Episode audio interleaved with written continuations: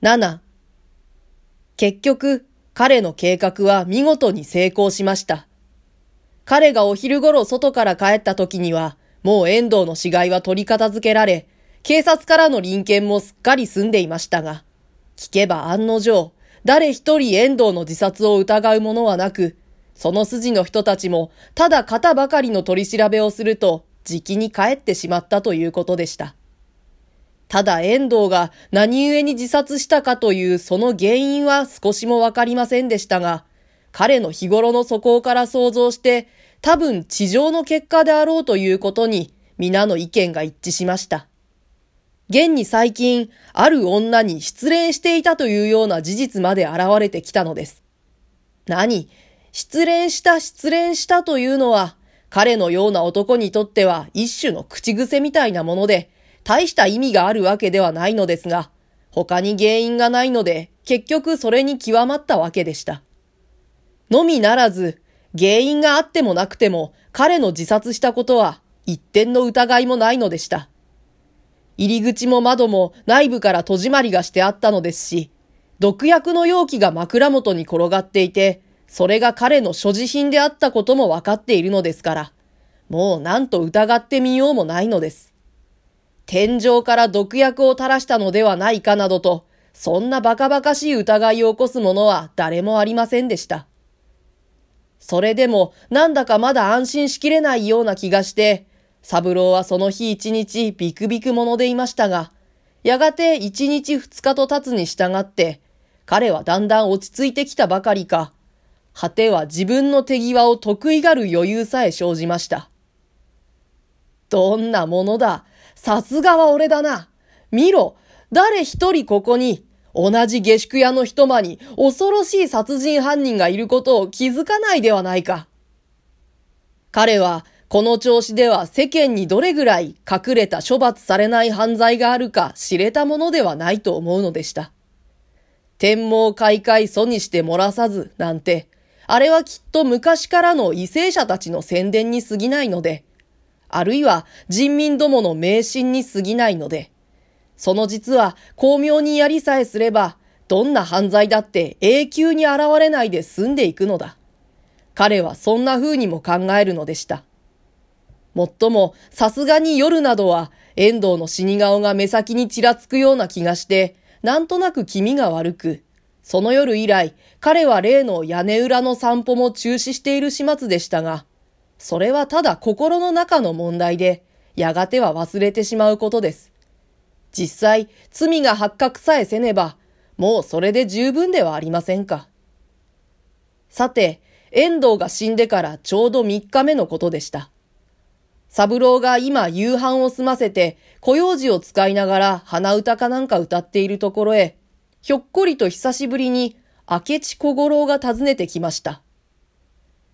やあ、ご無沙汰。彼らはさも心安げにこんな風の挨拶を取り交わしたことですが、三郎の方では折が折なので、この素人探偵の来訪を少々気味悪く思わないではいられませんでした。この下宿で毒を飲んで死んだ人があるって言うじゃないか。明智は座につくと早速、その三郎の避けたがっている事柄を話題にするのでした。おそらく彼は誰かから自殺者の話を聞いて、幸い同じ下宿に三郎がいるので、持ち前の探偵的興味から訪ねてきたのに相違ありません。ああ、モルヒネでね、僕はちょうどその騒ぎの時に言い合わせなかったから詳しいことはわからないけれど、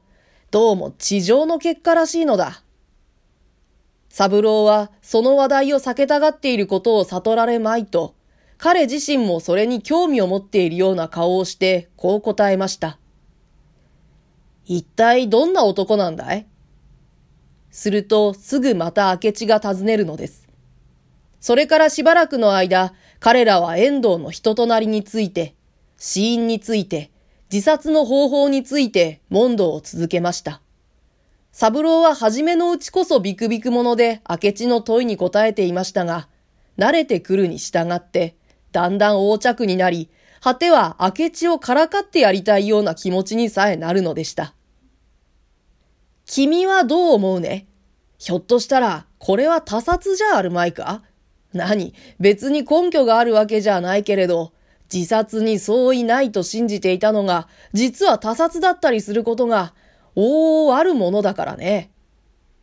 どうだ、さすがの名探偵もこればっかりはわかるまいと、心の中であざけりながら、三郎はこんなことまで言ってみるのでした。それが彼には愉快でたまらないのです。そりゃあ何とも言えないね。僕も実はある友達からこの話を聞いたときに、死因が少し曖昧だという気がしたのだよ。どうだろうその遠藤くんの部屋を見るわけにはいくまいか造作ないよ。三郎はむしろとくとくとして答えました。隣の部屋に遠藤の同郷の友達がいてね。それが遠藤の親父から荷物の保管を頼まれているんだ。君のことを話せばきっと喜んで見せてくれるよ。それから二人は遠藤の部屋へ行ってみることになりました。その時廊下を先頭になって歩きながら、三郎はふと妙な感じに打たれたことです。犯人自身が探偵をその殺人の現場へ案内するなんて、こう本来ないこったろうな。ニヤニヤと笑いそうになるのを彼はやっとのことでこらえました。三郎は生涯の中でおそらくこの時ほど得意を感じたことはありますまい。いよ、親玉自分自身にそんな掛け声でもしてやりたいほど水際だった悪党ぶりでした。